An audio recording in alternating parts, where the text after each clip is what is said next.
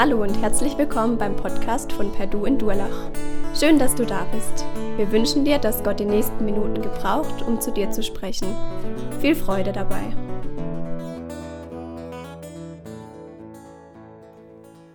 Weihnachten, ich weiß nicht, was ihr damit verbindet.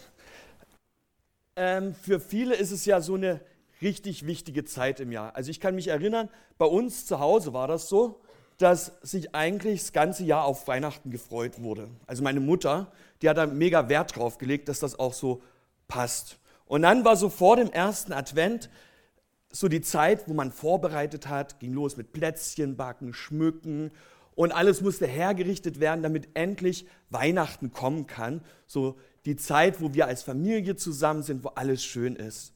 Und eine Sache, die mir hängen geblieben ist, das war immer, was auch so zu Weihnachten gehört, das war das Adventssingen. Immer Samstagabend war in der Kirche singen, ich habe es gehasst wie die Pest, aber als Familie geht man dahin, das gehört zu Weihnachten so dazu. Genauso wie es dazu gehört, dass am ersten Advent die erste Kerze brennt, genauso wie es dazu gehört, dass man schmückt, auf den Weihnachtsmarkt geht, Glühwein trinkt und solche Sachen. Ich habe die Woche ein paar Kids gefragt, was denn hier heute, also am Sonntag, so für ein besonderer Tag ist. Und sie wussten natürlich gleich klar, Advent, das, da wartet man was. Und in der Schule, die haben mir dann gleich erzählt von ihren Weihnachtswünschen, die sie so haben. Manche, die wussten auch schon, was sie geschenkt bekommen. Und in den Jungscharen habe ich dann noch gefragt, sagt mal, wer spielt denn eigentlich zu Weihnachten eine Rolle? Wer, wer kommt denn damit vor? Und dann haben sie aufgezählt. Maria und Josef, Ochse, Esel, ein Stall, ein Baby, die Hirten.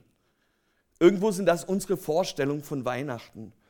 Und ich habe mich gefragt, so, ist es wirklich das, was wir erwarten können? Also zu Weihnachten gehört es halt dazu, da sehen wir die Krippe, das gemütliche Beisammensein, irgendwie ist alles so schön, kuschelig irgendwie. Aber ist es wirklich das, was Weihnachten ausmacht? Im Alten Testament warten die Leute auch auf Weihnachten, auf den Messias. Und da sind sogar die Vorstellungen oder die Erwartungen ganz anders. Und ich finde es toll, dass wir uns jetzt in den nächsten Wochen so ein Stück über diese Erwartungen an den Messias, an dem der kommt, äh, anschauen können.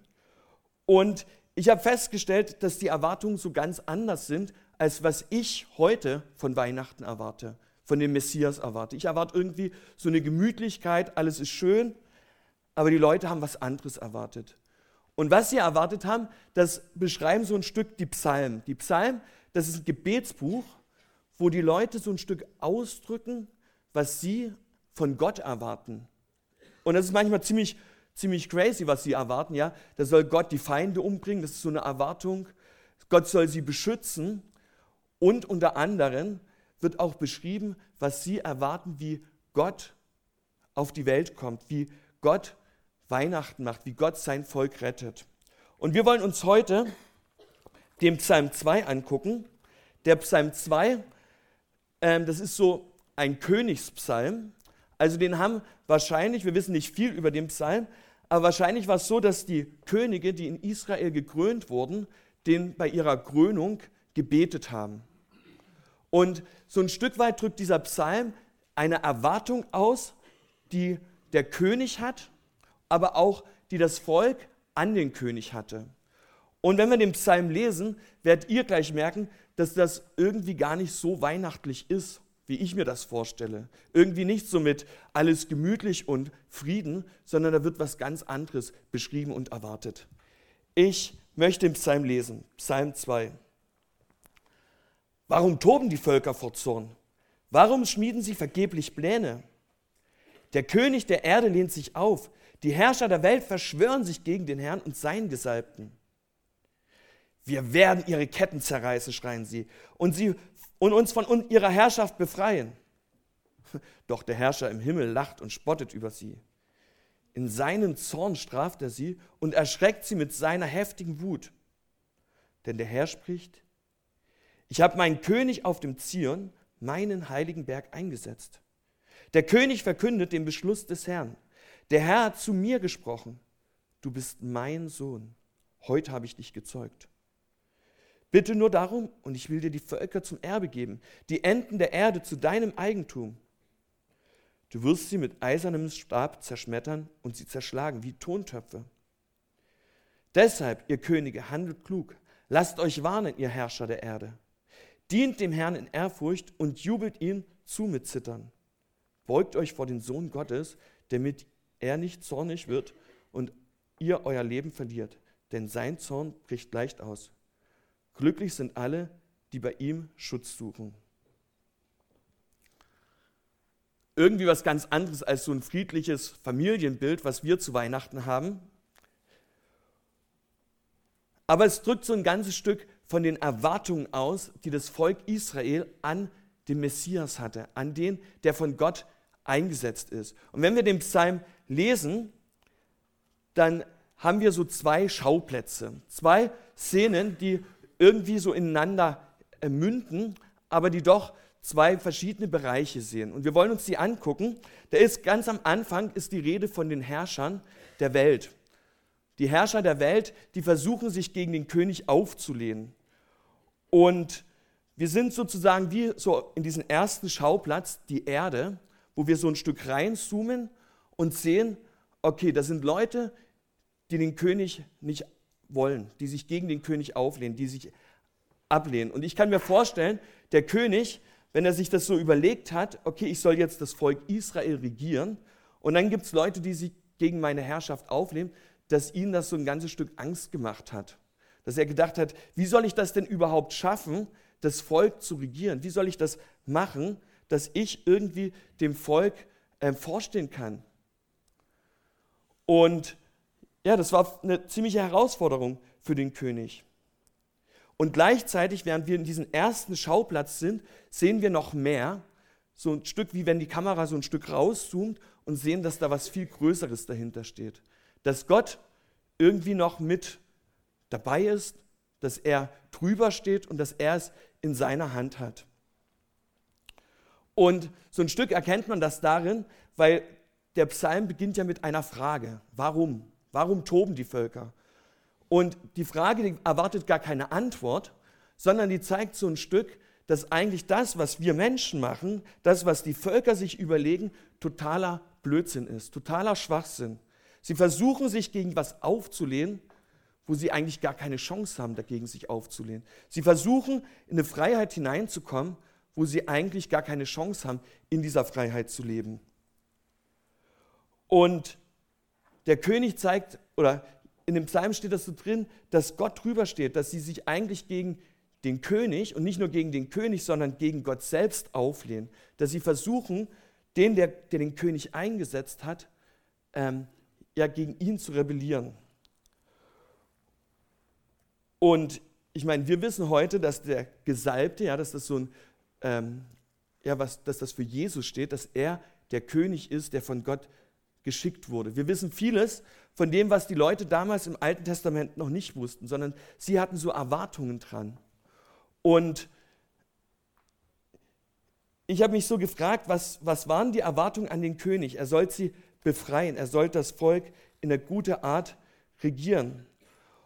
Und die Völker, die da stehen und sich gegen Gott auflehnen, gegen den König auflehnen, dachte ich, eigentlich ist es so ein ur typisches Bild in der Bibel. Fangen wir an, ganz am Anfang, Adam und Eva. Sie wollten in eine Freiheit hineinkommen. Sie, sie hatten nur eine einzige Begrenzung im, im Garten Eden gehabt. Sie sollten von einem Baum nicht essen. Und sie wollten diese Freiheit. Ich lasse mir doch nicht sagen, von was ich essen darf. Und so gibt es ganz viele Sachen, wo wir immer wieder versuchen, selbst irgendwas in die Hand zu nehmen, wo wir selbst versuchen, unsere Freiheit zu erwirken. Und das zieht sich durch die ganze Bibel durch. Immer wieder die, äh, äh, spricht die Bibel davon. Ich erinnere mich an die Geschichte, wo Mose sieht, wie das Volk Israel unterdrückt wird in Ägypten und er denkt, er muss eingreifen und er schlägt den Ägypter. Er versucht aus eigener Kraft da einzugreifen und für Freiheit zu sorgen. Oder im Neuen Testament, Petrus, Jesus wird verhaftet und Petrus sagt, das kann niemals passieren. Und er zückt das Schwert und schlägt jemandem das Ohr ab, weil er sagt, ich muss doch dafür kämpfen, ich muss doch dafür stehen, dass hier Freiheit ist. Das kann doch nicht so sein. Oder wenn ich selber in mein Leben schaue, dann merke ich, dass ich auch oft versuche, irgendwie mich selbst zu erlösen, irgendwie was machen und denke, ja, ich muss doch hier die Freiheit hineinkommen. Wir sind so an dem ersten Schauplatz, wo wir sehen, die Völker, die sind irgendwie versuchen nach Freiheit zu ringen.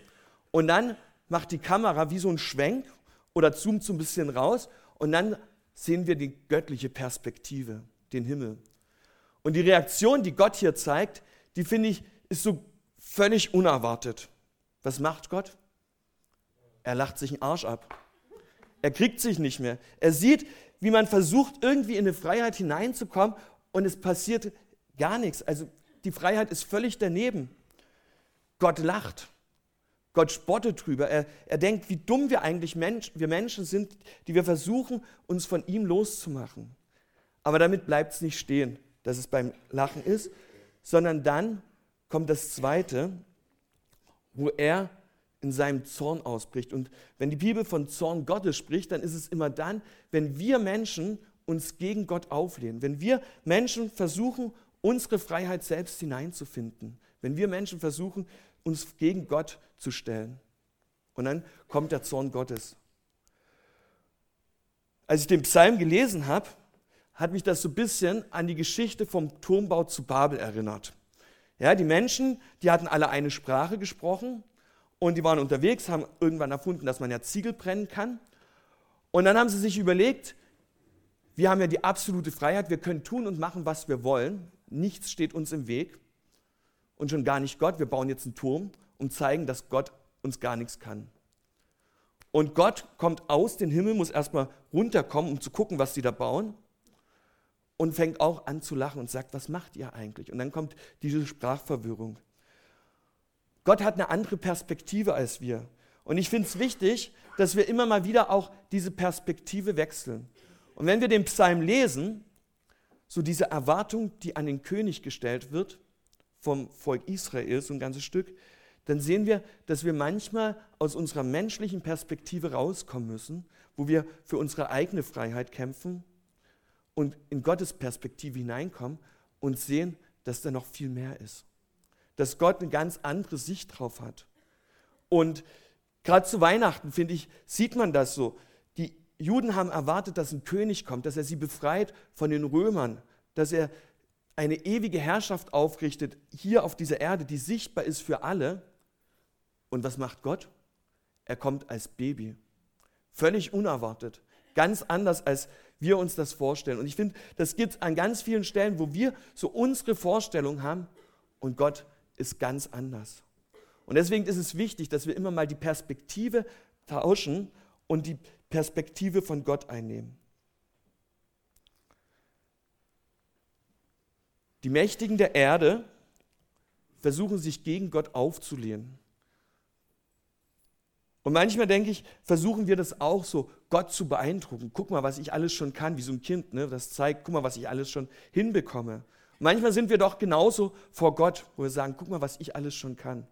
Und Gott lacht drüber, schmunzelt und sagt, ja, was ist das schon? Ich kann doch viel, viel mehr.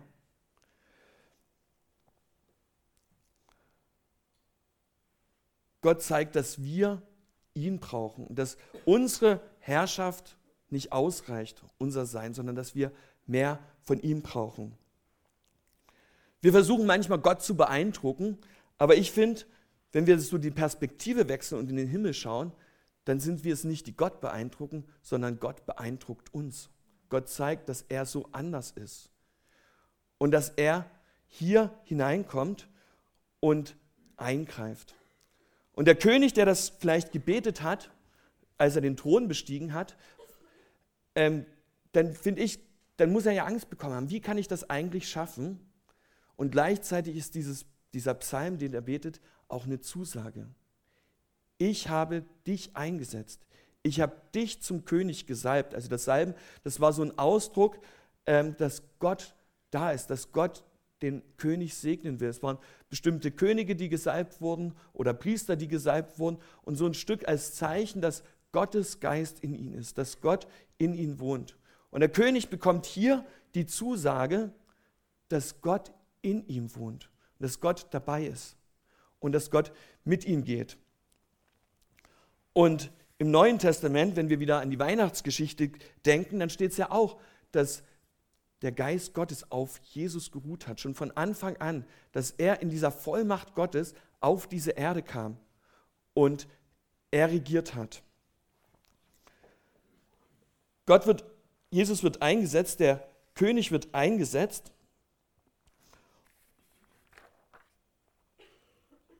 Und dann wird beschrieben, wie er regiert. Und das finde ich auch noch so spannend, weil wenn ich an Weihnachten denke, dann habe ich immer wieder dieses Bild von der Krippe vor Augen. Dann habe ich das Bild, wie die Familie so harmonisch zusammensitzt, das Kind in der Krippe, alles so gemütlich.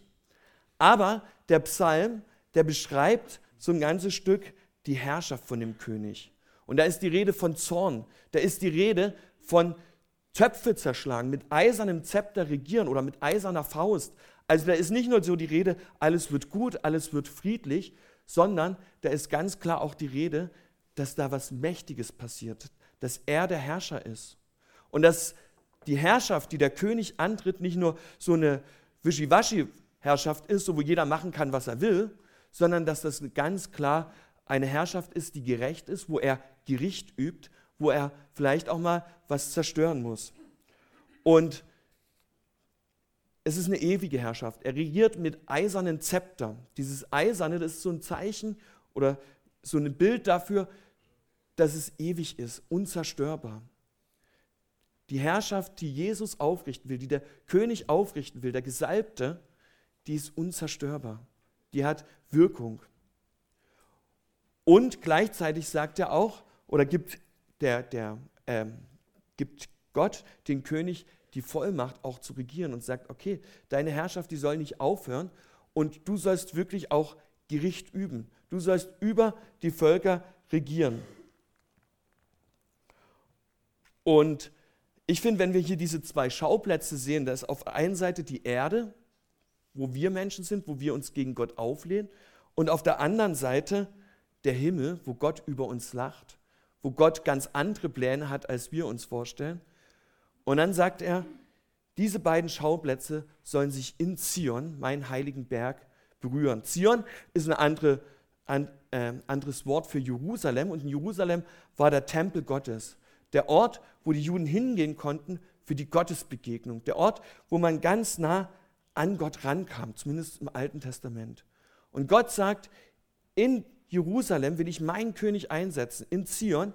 Und in diesen Ort sollen sich sozusagen Erde, dieser eine Schauplatz, wo wir in der Rebellion sind, mit der göttlichen Schauplatz, wo er der Herrscher ist, wo er alles in seiner Hand hat, wo er alles auch ähm, ja, machen kann, eigentlich was er will. In Zion sollen sich diese beiden Schauplätze berühren. In Zion kommen diese beiden Schauplätze zusammen. Und ich finde gerade Weihnachten, wir feiern, dass Gott auf die Erde kommt. Wir feiern, dass Gott Kind wird, dass er sich zu uns Menschen begibt. Genau da wird es ein ganzes Stück sichtbar. Gottes Herrschaft bricht an. Gottes Herrschaft bricht für uns an. Und die Herrschaft, die ist brutal. Ja, ich möchte es nochmal lesen, was der König sagt. Bitte nur darum, und ich will dir die Völker zum Erbe geben, die Enden der Erde zu deinem Eigentum. Wird, du wirst sie mit eisernem Stab zerschmettern und sie zerschlagen wie Tontöpfe. Die Herrschaft, die ist brutal, die ist gerecht. Die ist nicht so schön einfach nur, wo wir sagen, alles gut. Es ist ein gerechter Richter. Und ähm, gerade wenn wir dann die Offenbarung lesen, so dass, wie, wie Johannes beschrieben bekommt, wie, wie das am Ende alles wird, dann steht genau das drin, dass vor Jesus sich jedes Knie beugen muss. Dass die, die Herrscher, die am Anfang auftreten und sich gegen Gott auflehnen, dass die am Ende eigentlich ganz klein sind und merken, okay, ich kann gar nichts eigentlich. Gott steht drüber und Gott hat es in seiner Hand. Und das, was ich versuche zu rebellieren, dort, wo ich versuche, meine Freiheit hinzubekommen, da renne ich gegen etwas, wo ich gar nicht weiß, was es ist. Gott ist viel größer und seine Herrschaft ist viel, viel mächtiger. Und das macht der Psalm hier so ein ganzes Stück klar. Und ich finde, das ist ein anderes Bild als das, was ich immer von Advent hatte, von der Erwartung an den König. Ein anderes Bild als dieses, in der Krippe liegt das Baby und alles wird gut. am Ende von dem Psalm, nachdem wir so diese Perspektive hatten, okay, da ist die Auflehnung, Gott, wie sieht er das? Er lacht drüber, er macht sich lustig. Und am Ende von dem Psalm wird nochmal so eine Reaktion gefordert. Es geht nochmal so ein Zoom auf die Erde, wo die Könige nochmal direkt angesprochen werden, die sich überlegen, wie kann ich äh, mich gegen Gott auflehnen. Und sie werden vor eine Entscheidung gestellt. Und zwar im Vers 10. Deshalb, ihr Könige, handelt klug. Lasst euch warnen, ihr Herrscher der Erde. Dient dem Herrn in Ehrfurcht und jubelt ihn zu mit Zittern. Gott ist anders. Gott ist ganz anders und er fordert eine Reaktion von uns. Ich weiß nicht, was du erwartest, jetzt gerade wenn du in die Adventszeit gehst, ob du erwartest, dass es gute Plätzchen gibt, gutes Essen, Glühwein, Geschenke, wenig Zeit, viele Weihnachtsfeiern, ob du erwartest, dass da das süße Kind in der Krippe liegt oder ob du dir bewusst bist, wer dieses Kind eigentlich ist, welcher Herrscher er ist, welche Macht er hat. Ich finde, manchmal brauchen wir so einen Perspektivwechsel und die Leute im Alten Testament, die haben genau das erwartet. Sie haben einen Herrscher erwartet, der wirklich auch herrscht, der wirklich über allen steht und der die Feinde unterdrückt. Und die Reaktion, die hier gefordert wird, ist, dass wir ihm dienen. Oder andere Übersetzungen, die schreiben, wir sollen uns unterwerfen oder den Sohn küssen. Also das ist so ein Zeichen von einer Unterwerfung, von ich kann eigentlich gar nichts und ich bin so angewiesen auf dich. Ich kann nicht für meine Freiheit kämpfen, sondern ich brauche, dass du mich frei machst. Ich kann nicht irgendwas tun, sondern das Einzige, was ich machen kann, ist, mich klein zu machen, weil du viel größer bist und weil du ganz anders bist und weil deine Herrschaft ganz anders ist. Und ich merke, ich kann mich deiner Herrschaft nicht entziehen, sondern ich kann mich eigentlich nur beugen.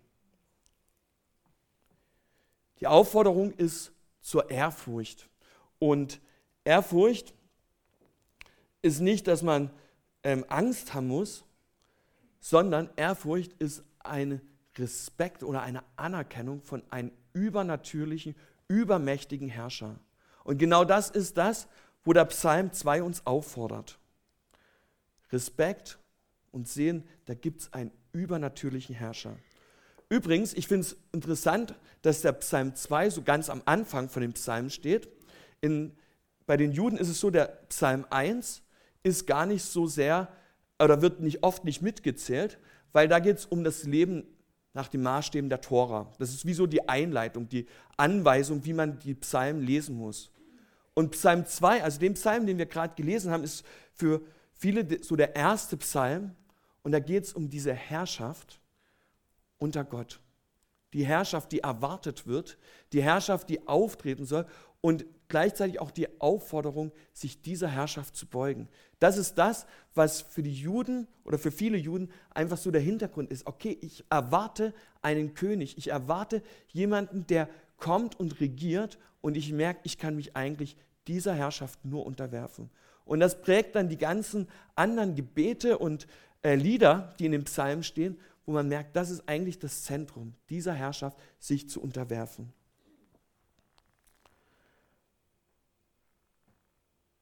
Wir können Angst bekommen, wenn wir das so lesen. Und gleichzeitig sagt der Psalmist, wir müssen keine Angst haben.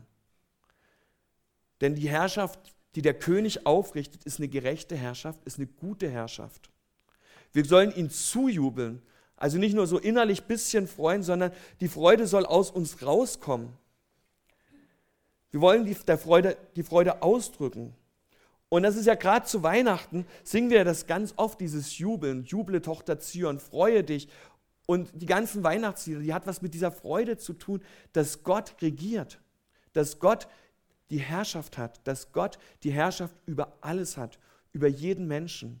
Und deswegen können wir auch das so sagen. Jesus ist der Herrscher der Menschen, weil in Jesus dieser König, den Gott versprochen hat, auf die Erde kommt. Weil in Jesus der König äh, zu seiner Macht kommt, weil Jesus dieser König ist, der verheißen wird. Wir sollen uns freuen und gleichzeitig sollen wir auch zittern, so sagt es der Psalm. Wir sollen den Herrn dienen mit Ehrfurcht, jubeln, mit Zittern. Also es ist nicht so, dass wir Angst haben müssen, aber wir merken, da ist was Übermächtiges, da ist was Überdimensionales, was, was wir überhaupt nicht begreifen können. Wenn wir unsere menschliche Perspektive einnehmen, unser, wieder auf diese Erde zoomen sozusagen, dann verstehen wir nur ganz kleine Stücke, so bruchstückhaft. Aber wenn wir über den Tellerrand gucken, wenn wir so rauszoomen und sehen, wer Gott ist, wie er seinen Plan hat, wie er seine Herrschaft aus, aufrichtet, so ganz anders, als wir es erwarten, dann können wir eigentlich nur uns klein machen und sagen, ja, Gott, diese Herrschaft will ich mich unterstellen. Ich möchte, dass du der Herr über mein Leben wirst. Der Psalm endet mit einer Zusage für uns oder mit einem Versprechen. Und zwar, glücklich sind alle, die bei ihm Schutz suchen. Natürlich, wenn wir diese Herrschaft sehen, können wir in Angst kommen. Aber wir können uns glücklich schätzen, wenn wir diese Herrschaft anerkennen und sagen, ja, Gott, ich sehe, du bist König, du bist anders vielleicht, als ich das erwartet habe, aber ich möchte dein Königreich anerkennen. Ich möchte mich dem unterwerfen. Gott wird Mensch. Zu Weihnachten feiern wir das. Und gerade zu Weihnachten haben wir so viele Erwartungen. Wir warten. Und die Frage ist immer natürlich, auf was wir warten oder auf wem wir warten. Warten wir wirklich nur auf das gute Essen, keine Ahnung, auf Geschenke? Oder erwarten wir, dass Gott kommt und seine Herrschaft ausrichtet? Erwarten wir, dass Gott kommt und er der König über allen ist? Erwarten wir, dass die Herrschaft auf dieser Erde sichtbar wird? Und sind wir bereit, der uns zu unterwerfen, dieser Herrschaft? Und ich wünsche uns das so, dass wir in dieser Adventszeit ganz neu begreifen, dass es nicht nur um das süße Baby geht, nicht nur um das, was irgendwie zu Weihnachten dazugehört, die Krippe, Ochs und Esel, ähm, wo alles so gut ist, sondern dass wir begreifen, dass Weihnachten es um eine Herrschaft geht, die Gott aufrichtet und die ewig bleibt. Und dieser Herrschaft uns unterstellen. Ich möchte beten. Jesus, danke, dass du auf die Erde gekommen bist und danke, dass du deine Herrschaft aufgerichtet hast. Auch wenn wir es manchmal noch gar nicht so sehen, uns versteckt ist, aber danke, dass du uns immer wieder überrascht und zeigst, dass du so anders bist. Und Jesus, ich bete, dass wir es wirklich begreifen können, dass du die Macht hast und wir können uns eigentlich nur beugen, wir können uns nur klein machen und dich anbeten. Danke, dass du so anders bist, als wir es machen würden oder wir sind. Und danke, dass du deine Herrschaft aufrichtest, einmal in Ewigkeit. Amen.